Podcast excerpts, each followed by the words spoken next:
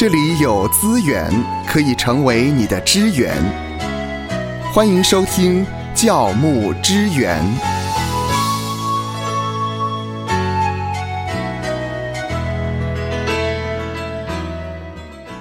上周在教牧支援，我们探讨了一个话题，那就是牧师讲到面对会友的批评。我想这样的一个话题呢，引起了传道人以及会众他们的关切。所以夏乐老师今天特别邀请在神学院教讲道学的老师，在我们当中和我们分享一系列关于讲台、关于讲道方面的问题。好，首先呢，我们请夏乐老师我。我们介绍我们今天的特别来宾。我们很高兴呢，今天欢迎呢涂老师来到我们当中。他是啊中华福音神学院的道学硕士毕业，然后他后来呢到美国念了 Golden Conwell 的一个讲道学的神学硕士。他也在美国的杜肯大学念了一个修辞学的博士。他对于讲道学可以说是非常的深入。那他现在呢是在中华福音神学院呢担任讲道学的助理教授。好，那么我们现场的两位老师呢，都是神学院毕业。呃，今天要谈关于讲道方面哦。那芳华呢，没有受过神学训练，所以想问一下涂老师，呃，到底什么是讲道学？是啊，这是一个非常有意思的题目。我们常常听到讲道、讲道，但是我们好像比较少听见讲道学。那到底讲道学是什么？也许我们可以从这两个东西的区别来看起哦。那讲道学的一个正式的英文名称叫做 Homiletic，那其实是一个在研究基督教讲道的一个学科。那它在整个神学分科里面，我们通常讲说神学分科有所谓的圣经神学，有所谓的历史神学，有所谓的系统神学。那讲道学是属于所谓的实践神学当中的一个分支。嗯，那在实践神学或者说是教牧神学里面，有非常多的一些跟教牧实际牧会啊啊实践啊圣功相关的，都属于实践神学的领域。那讲道学就属于在这方面的其中一个学科。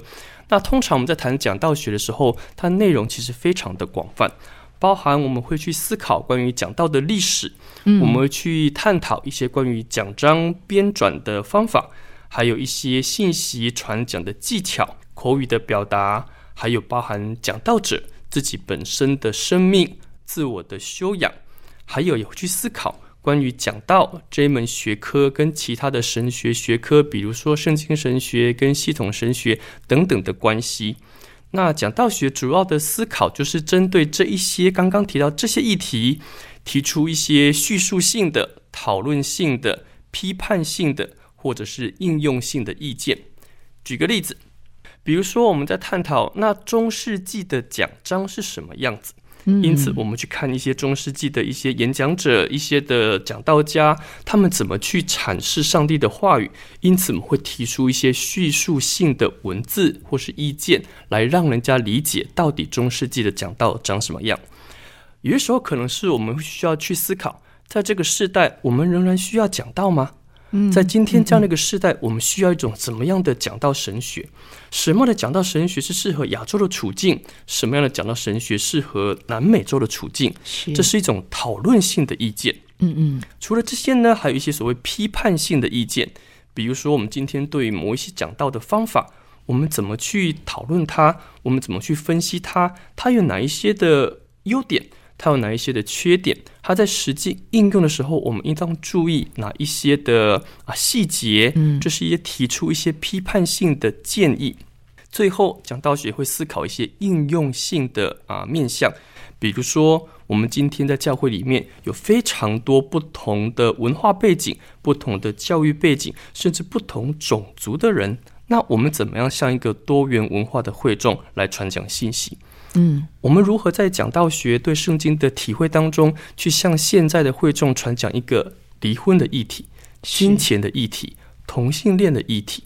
这些东西是透过我们对讲道学的研究来进行一个应用性的意见的陈述。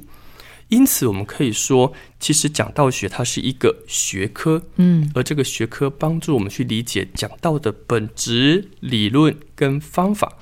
但是讲道。就不一样了。嗯，讲道谈的是这一个行动的本身。今天，当我们实际的参与在讲到这一个服饰、这一份圣功、这一份的啊侍奉当中的时候，它有一个一连串的行动，包含一个讲道者，他投入经文的研究、分析、整理，他进行奖章资料的一些筛选跟编排，他会进行一些奖章文字的撰写，上台前的预备、默想、祷告。当然，最重要的就是今天，当他正式的站上这份讲台的时候，他所做的宣扬信息的行动，这个就是所谓的讲道。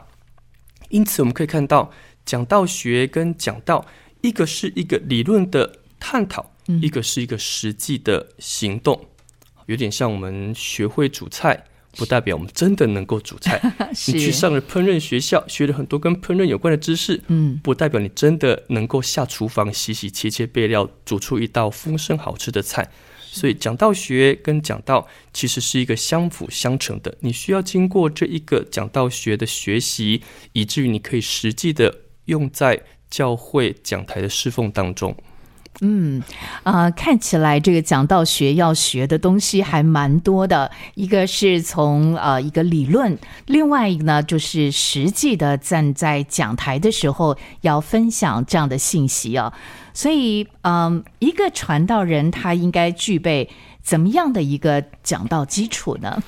呃，我觉得一个传道人能够具备的讲道基础有非常多的面向。常常有很多人问我说：“你准备一篇讲章要多久啊？”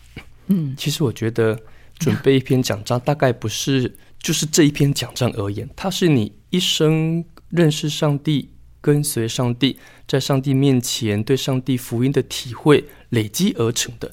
所以，其实每一篇讲章它都不是单独的几个小时来去计算它的。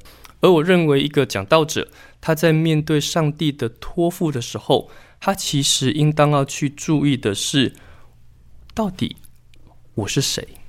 嗯，我认为一个讲道者，当他能够承担一个上帝的托付，他其实必须去思考一个事情：到底上帝塑造我，或上帝塑造一个传道人，应当有一些什么样的形象？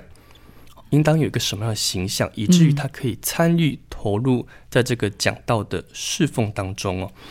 那我自己在思考这个议题的时候，我受到一位牧师非常大的帮助。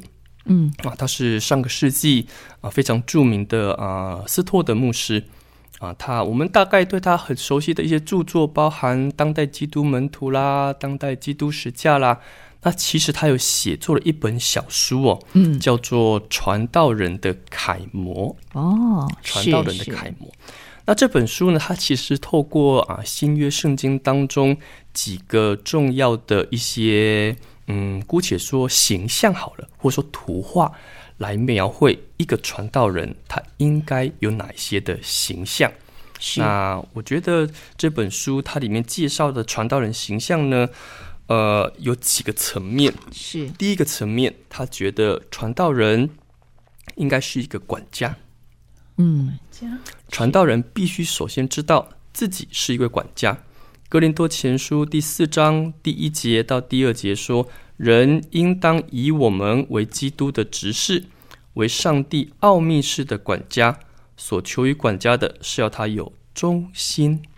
一个管家他是被受托管理主人的家业，就像一个传道人，他也是被托付来传讲上帝的话。”嗯。那我觉得受托管理是一个荣誉，但是同时也是一份责任。因此，今天我们需要啊，能够去啊认识自己是一个管家的形象。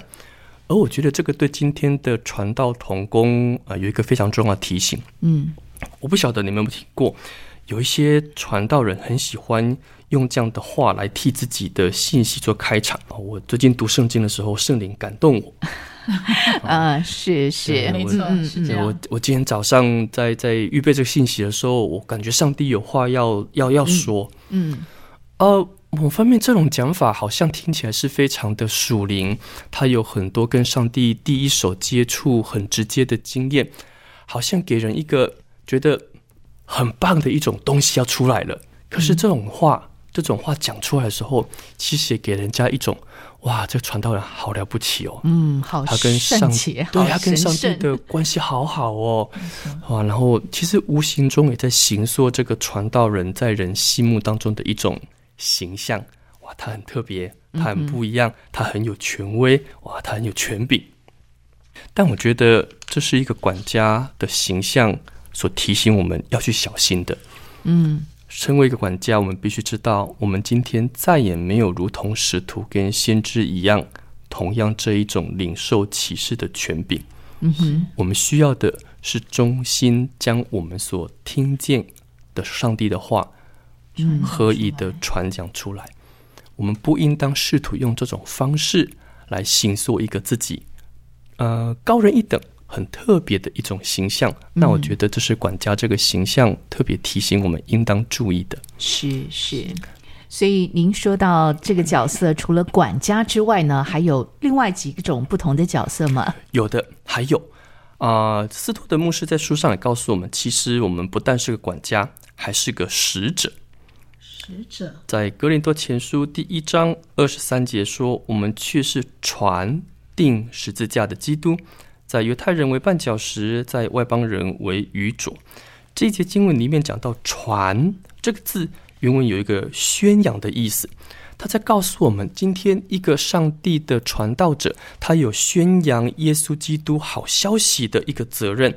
他的主要的工作是向这个世界见证上帝的作为，特别是见证上帝透过耶稣基督并他钉十字架所成就这美好救赎的工作。而这个船，它不但期待一个传道者去宣扬，他也透过这个宣扬，他预期，他也期盼可以听见、看见听众的回馈。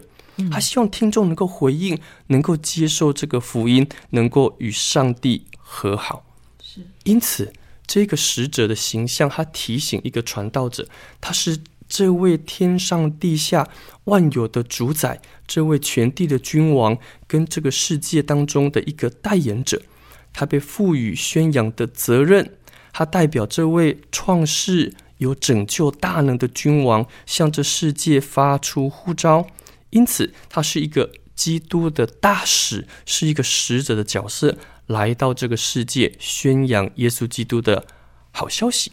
好，这是第二个，在这个圣经当中，让我们看见一个传道者他需要具备理解的自我的形象。那第三个呢？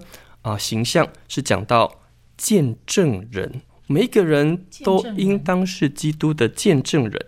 但是不可否认的，上帝呼召传道人，给予我们一个特别为他做见证的责任。啊，我不晓得你自己在读《使徒行传》二十章的时候，当保罗招聚那一群以佛所的长老，嗯，跟他们道别的时候，是他里面特别提到一个非常重要的事情。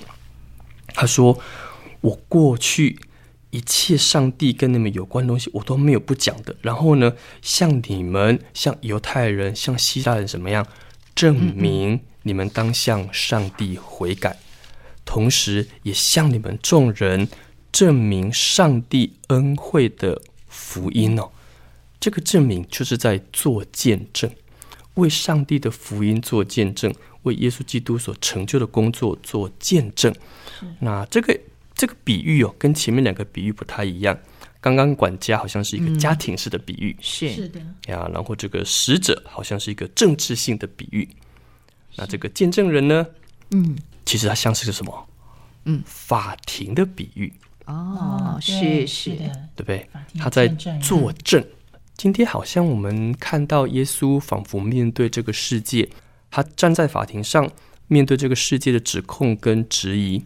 这个世界仍然与基督敌对，有很多世俗的价值观啦、人世间的哲学啦、不同的宗教系统啦、虚假的偶像崇拜啊，都在挑衅耶稣、攻击耶稣。而传道人有一个责任，就是站在这个世界面前为基督做见证。那你说怎么做见证？嗯我们在法庭怎么做见证？是我们像个辩护律师一样跟这些人吵吗？啊，嗯嗯，呃，看谁讲的有理，看谁讲话大声啊？不是，我觉得这边讲的见证不是跟这世界吵架，我们今天能够为耶稣基督所做最好的见证，就是因为我们亲身经历过他，是的，我们尝过主恩的滋味，是的，我们体验过耶稣基督救我们的恩典，我们信主的生命与主同行的经历，我们的得救见证，我们祷告蒙应允的见证，甚至是我们祷告不蒙应允，但是信心被坚定的见证。我觉得传道人必须有一个体认，今天一个真正的事情讲道，是上帝使用一个活生生的人是来传扬他的信息。今天当一个传道人，他在他的生活当中跟上帝的话真的去 搏斗过，真的去经历过，真的去体会过，真的失败过。真的重新站起来过，我觉得才能够真正的传讲一个生命的道。是因为这个圣经的话是先应用在传道者的生命当中，再从传道者的生命应用到听者的生命当中。嗯，这是我们所能够为上帝所做一个最好的见证。是，嗯哼，那除了这个之外呢，还有第四个形象。啊，圣经告诉我们，一个传道者应当像父亲一样。父亲对，传道者跟这些神的儿女，好像是一种父亲跟儿女的关系。今天我们在台上讲到，不是一个表演，把台下的人当做观众，是啊，做一场秀，嗯然后我，们就走了，就结束了。然后出门的时候跟弟兄姐妹握手啊，牧师今天讲的好好哦，好感动我的心哦，啊，你仿佛在对我说话一样。不是，今天我们是一个父亲、母亲关爱我们孩子的一种关系。我们不是在台上一个跟弟兄姐妹很有距离感的讲员，我们是跟他们一同生活的牧羊人，活在他们当中。是所以，父亲的形象提醒一个传道者，我们今天的讲道其实是出于一个对会众的爱，存着一个温柔的态度，劝诫他们来跟随上帝。嗯，好那最后一个形象啊、是仆人啊。哥林多前书第三章第五节说：“亚波罗算什么？保罗算什么？无非是执事，照主所赐给他们个人的引导，你们相信。”呃，这里的执事其实原文就是仆人的意思。嗯，那作为一个仆人，我们怎么回应讲到这份的工作、这份的侍奉呢？啊、我觉得他提醒我们，我们今天能够服侍，我们能够传讲上帝的话语，是按照主人的吩咐跟命令来做的。身为一个仆人，我们需要知道，我们能够讲道，靠着不是自己的势力，不是依靠自己的才能，乃是依靠上帝的灵，方能够传讲上帝的话语。我们不是靠着自己学过什么多好的讲道的方法啦，不是靠着自己经验过多少丰富的侍奉的历练啊，这些很好，这些很宝贵，但是这些不应当成为我们投靠信心的对象。第二个，成为仆人，我觉得提醒我们讲道的动机，我们真的渴望透过讲道，让上帝的话被宣扬开，让上帝的名得着荣耀吗？还是我们希望透过讲道，在教会里面形塑一个个人的形象，是形塑一个个人的这种被人家称羡、被人家称赞的一种表现呢？是的，啊我觉得我们要认知到，我们今天只是一个恩典流通的管子，而不是这位施予恩典的主。因此，我觉得这五个形象是非常值得我们传道人在进入讲道侍奉当中提醒自己，也预备自己的一个教导。今天非常的谢谢涂牧师跟我们分享了有关于传道人的呃一些的很重要的自己的一些的角色，像是管家啦、使者、见证人、父亲跟仆人，确实也提醒我们这几个角色在我们的讲道当中，我们是否啊、呃有好好的去醒思一下，我们是有具备这些角色，所以在我们在预备讲道的时候，那个心态就会不同。是好，非常的感谢土木师的分享。